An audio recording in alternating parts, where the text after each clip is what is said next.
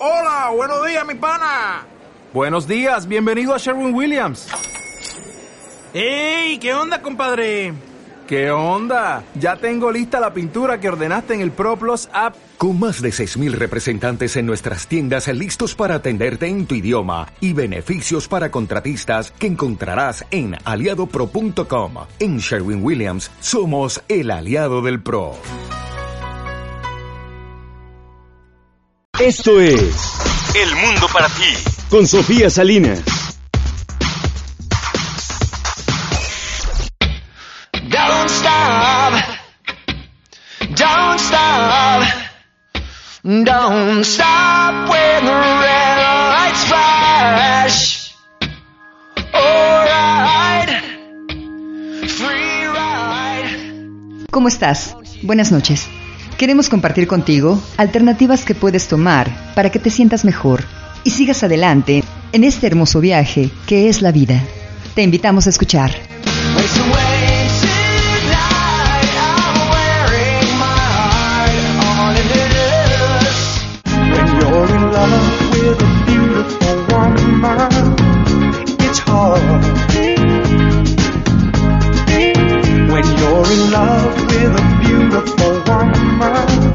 Oye, ¿te has puesto a pensar por qué no tienes pareja? ¿O en cómo han sido tus experiencias anteriores? ¿Qué te parece si escuchamos lo que toda mujer desea de un hombre cuando quiere que estés a su lado? Te invitamos a escuchar.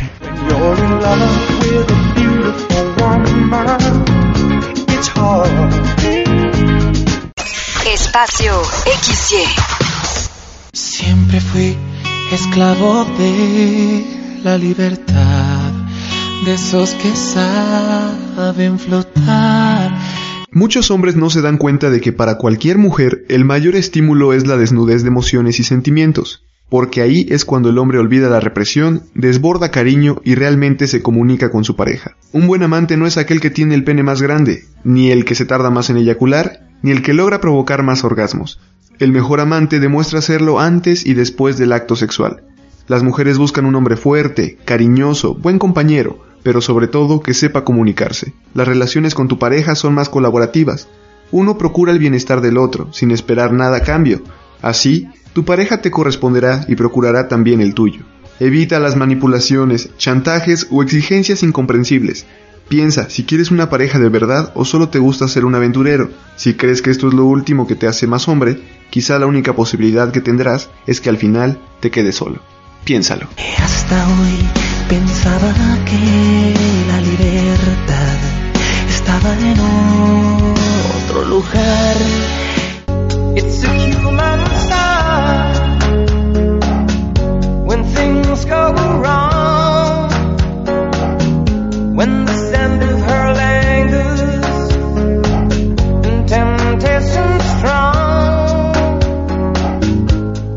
Divorcio afecta por igual a hombres y mujeres.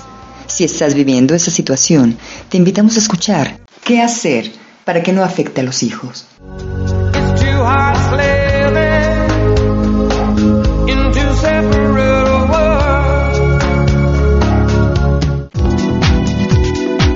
Seguridad, confianza, coherencia y amor es lo que necesitan nuestros hijos en su formación y son reglas básicas en un proceso de divorcio. Respeta su vida, sus emociones, sus pensamientos, sus inquietudes, sus miedos. Escucha y no haga suposiciones. Si les concedes tu tiempo y tu silencio para permitir que se expresen, te sorprenderás.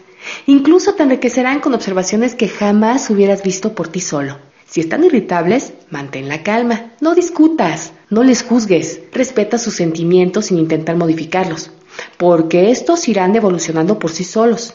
Y de esta forma, así ellos van a respetar los tuyos.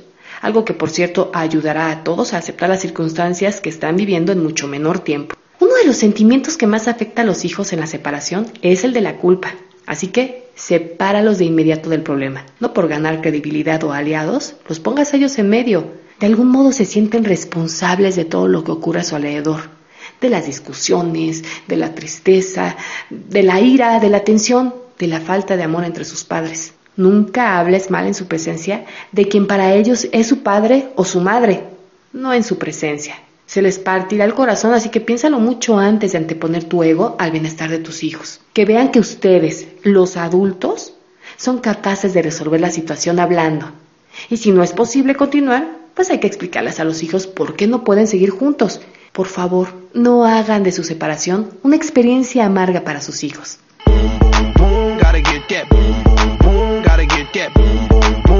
Qué importante es apoyar a jóvenes creadores de tecnología, de inventos que en este caso que te voy a platicar resuelven problemas de salud. Y se trata de Omar Cázares Martínez, inventor de un aparato biónico que ayuda a caminar a las personas. Te invitamos a escuchar. Emprendedores y empresas. El dispositivo que estamos desarrollando es un exoesqueleto de apoyo a la marcha. Eh, consiste en un robot que se coloca a manera de pantalón sobre las piernas, que dar asistencia en fuerza, movilidad y estabilidad a usuarios que tienen algún tipo de discapacidad para poder caminar. ¿A partir de qué surge esta idea, ingeniero? Esta idea surge entre un grupo de trabajo como un tema de tesis para la carrera de ingeniería biónica. Bueno, además, en caso personal, mi mamá sufre de un problema que se llama espondolistesis. Eh, este aparato le permite caminar a mi madre. Wow. ¿Y ahorita en qué etapa están, ingeniero? En la etapa final de, de, investigación. Esperamos que para diciembre terminemos el prototipo final para venta, es decir, que en enero empezaríamos la fase de venta. ¿Y quiénes los están apoyando? Estamos contando con el apoyo de la Secretaría de Ciencia, Tecnología e Innovación del Distrito Federal. ¿Y qué es lo que quisieran ustedes ahorita a partir de este apoyo? Ah, bueno, ahorita necesitamos apoyo económico de inversión privada que nos permita potencializar la, la acción y el desarrollo de una planta para poder eh, llevar este, esta empresa a cabo.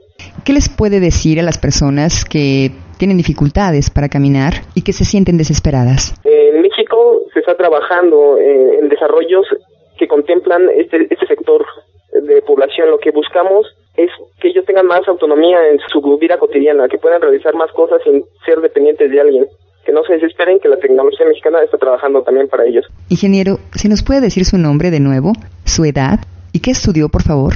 Soy ingeniero Irving Omar Cáceres Ramírez, tengo 25 años, estudié ingeniería biónica en la Unidad Profesional Interdisciplinaria en Ingeniería y Tecnologías Avanzadas del Instituto Politécnico Nacional. ¿Cómo se llama la empresa y dónde los pueden encontrar?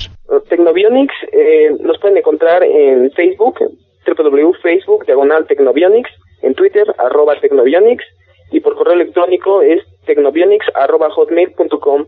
Tenemos el teléfono celular, es 55 40 38 03 39. Si nos dice el teléfono otra vez, por favor. Creo que sí, 55 40 38 03 39. Ingeniero, gracias por esta entrevista. Felicidades. Buenas noches. Buenas noches, hasta luego.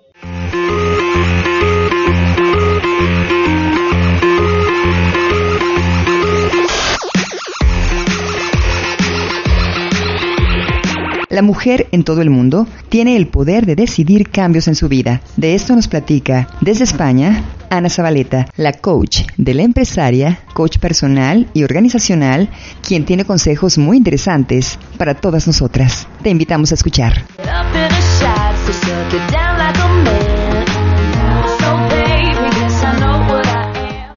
Espacio XX.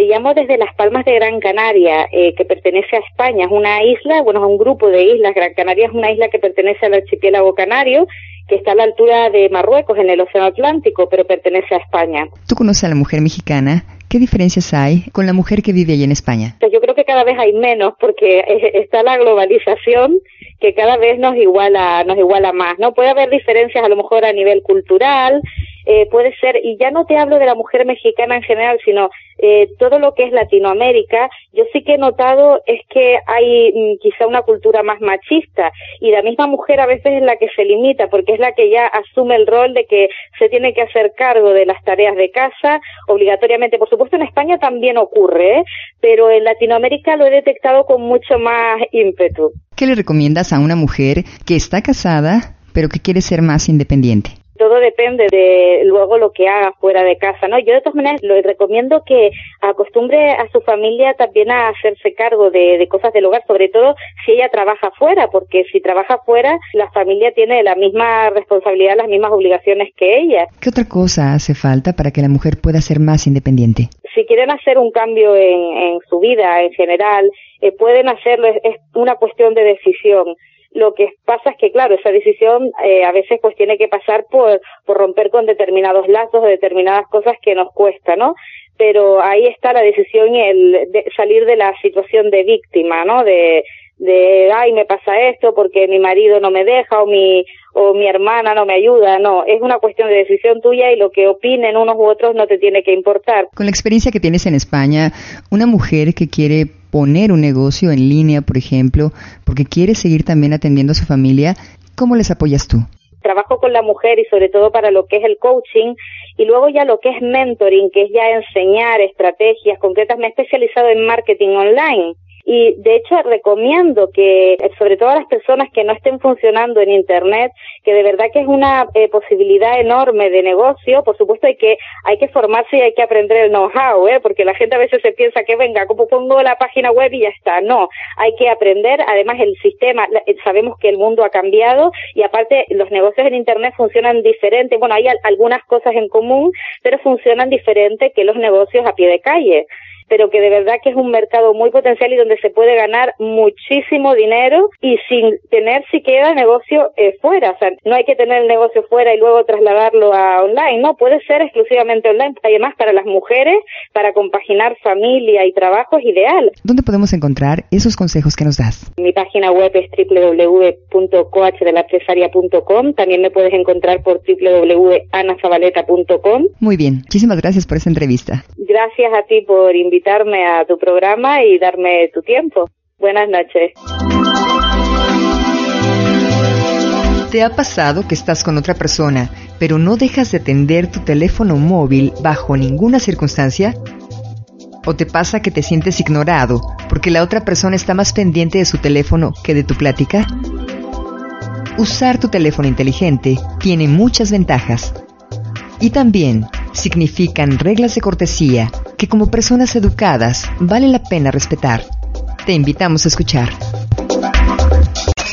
Actualízate. Muchos usuarios de smartphone navegan en redes sociales, checan sus correos electrónicos o mensajes, por solo nombrar algunas capacidades de los celulares de última generación. Esto ocurre mientras habla con otra persona, lo cual desvía la atención y es una falta de respeto. Por otro lado, si no se tiene medida, tal vez sin querer se invade la privacidad y tranquilidad de la gente, con el repicar de los tonos y conversaciones en voz alta en lugares públicos. Por respeto, es importante también tener apagado o en modo de vibración el teléfono, en el salón de clase, en salas de conferencia, conciertos u otros actos culturales, empresariales o gubernamentales, para no interrumpir ninguna de estas manifestaciones que son de índole social.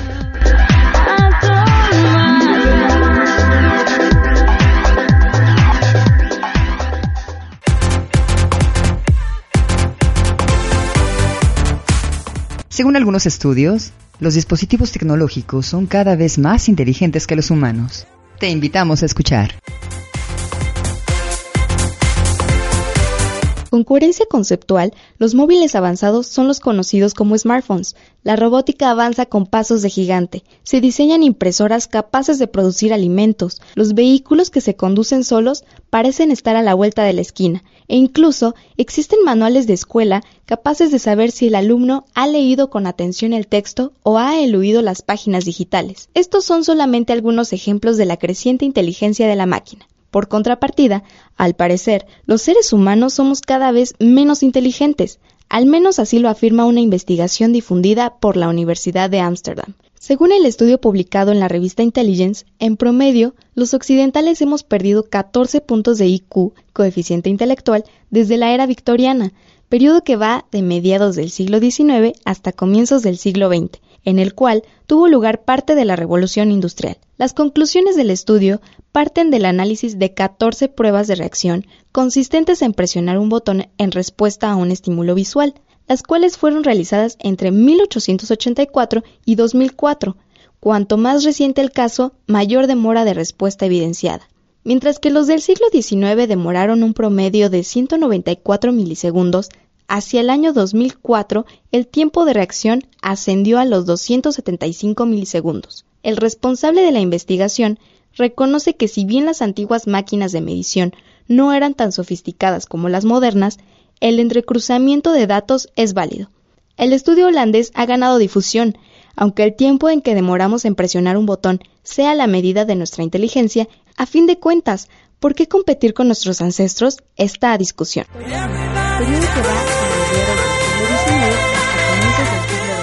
Vamos con el reporte vial, tráfico y clima, por 88.9.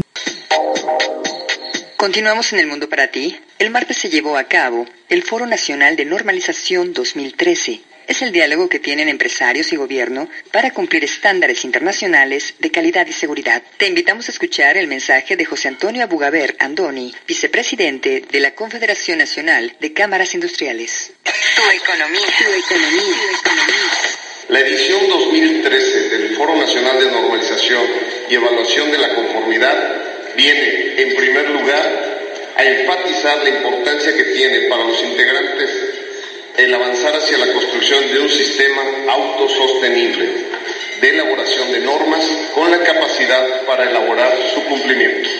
Pero, de una vez, creo conveniente aclarar que nuestra propuesta de normalización no tiene el objetivo de crear barreras técnicas al libre tránsito de mercancías, sino por el contrario, la promoción del intercambio comercial basado en la confianza con la que podemos garantizar la calidad. De eso se trata precisamente la construcción de estándares. Todos hablamos de la importancia de la competitividad en la lucha por los mercados de hoy. Sin embargo, esta no es fruto de la buena voluntad, sino de tener muy claro que en la conquista de un mundo sin fronteras es fundamental generar esa confianza entre los clientes reales y potenciales de nuestros productos. El camino más seguro hacia este objetivo es la estandarización. Ya tenemos en nuestras manos una propuesta clara del Plan Nacional de Desarrollo. Identificamos cinco ejes de acción que establecen objetivos muy claros por parte del Gobierno de la República y que sobre todo marcan un camino sobre las metas que tiene el gobierno de Enrique Peña Nieto para impulsar el desarrollo de México.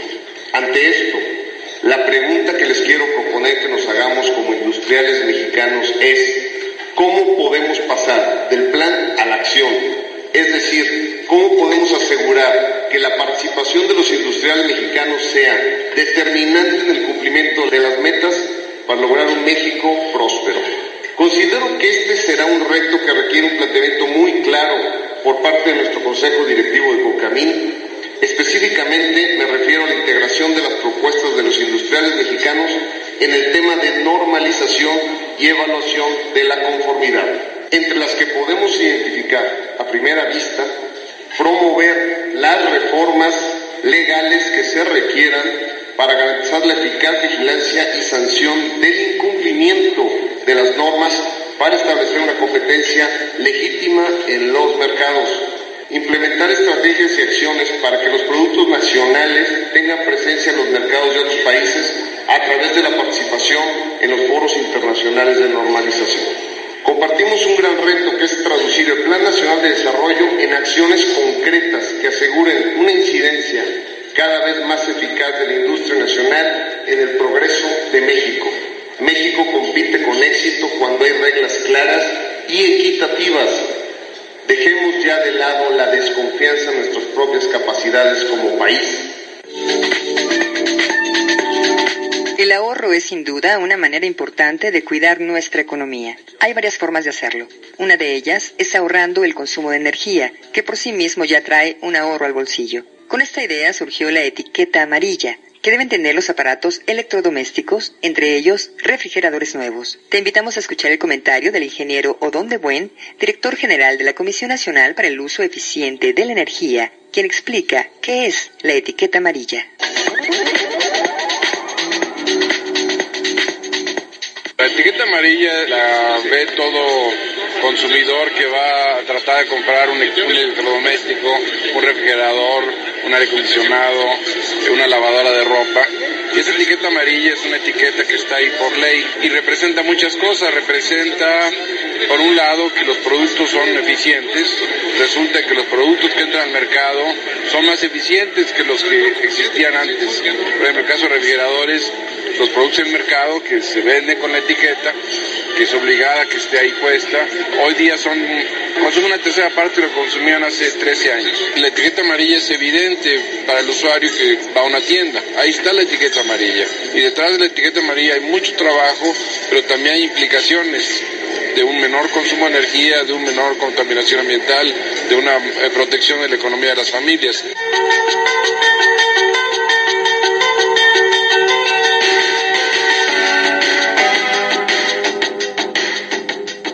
Próximo lunes entra en vigor el Tratado Único de Centroamérica, firmado por México, Costa Rica, El Salvador, Guatemala, Honduras y Nicaragua. Los productos que entran a nuestro país y los que México exporta deben cumplir las normas de seguridad, calidad, inocuidad. Enrique Bello, presidente de la sección Centroamérica del Consejo Mexicano de Comercio Exterior, nos platica algunas cosas de ese tratado. Te invitamos a escuchar.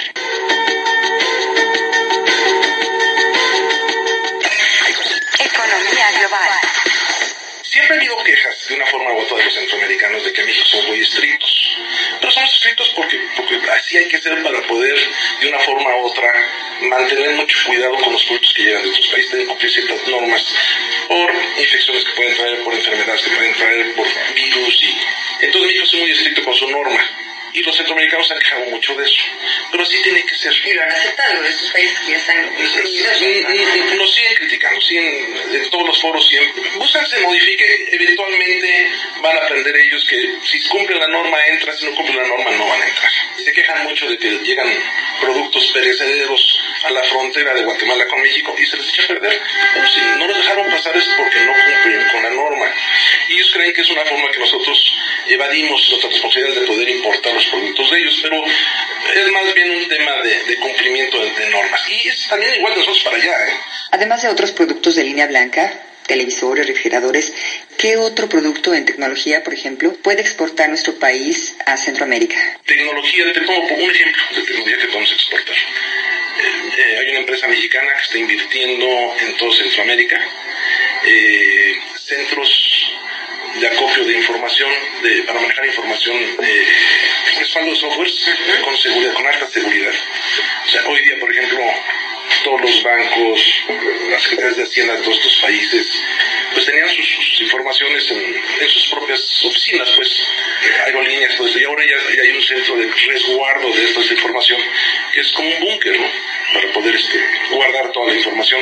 Y es una empresa mexicana que está invirtiendo en El Salvador, están por abrir en Guatemala. O sea, eh, ese tipo de tecnología le estamos, le estamos exportando. ¿Qué hace el COMSET como Consejo Empresarial para apoyarse entre ustedes, los empresarios? Los empresarios mexicanos, los que exportamos, cada día queremos exportar más, vemos más fácil, se nos está facilitando el tema de la exportación con este tema del, del único tratado de comercio con Centroamérica y obviamente estamos nosotros como COMSE, por ejemplo, lo que estamos haciendo nosotros, eventos de los empresarios mexicanos, bajarlos a Centroamérica, de la mano y ponerlos allá en, esos diferentes países, que por ejemplo Honduras, vamos a Honduras, nos recibe desde el señor presidente, eh, nos recibe el secretario de Economía, hacemos intercambio de, hacemos, la palabra correcta es misiones. Te digo que nos recibe la gente de gobierno, nos dan índices del país, de cómo está económicamente, qué oportunidades hay, qué facilidades nos dan, cómo le hacemos para importar a su país.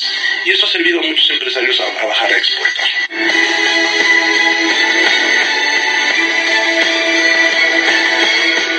¿Qué vas a hacer el fin de semana o en los próximos días? Te invito a escuchar una sugerencia de José Antonio Valdés Peña, jefe de información de la Cineteca Nacional. Date un tiempo.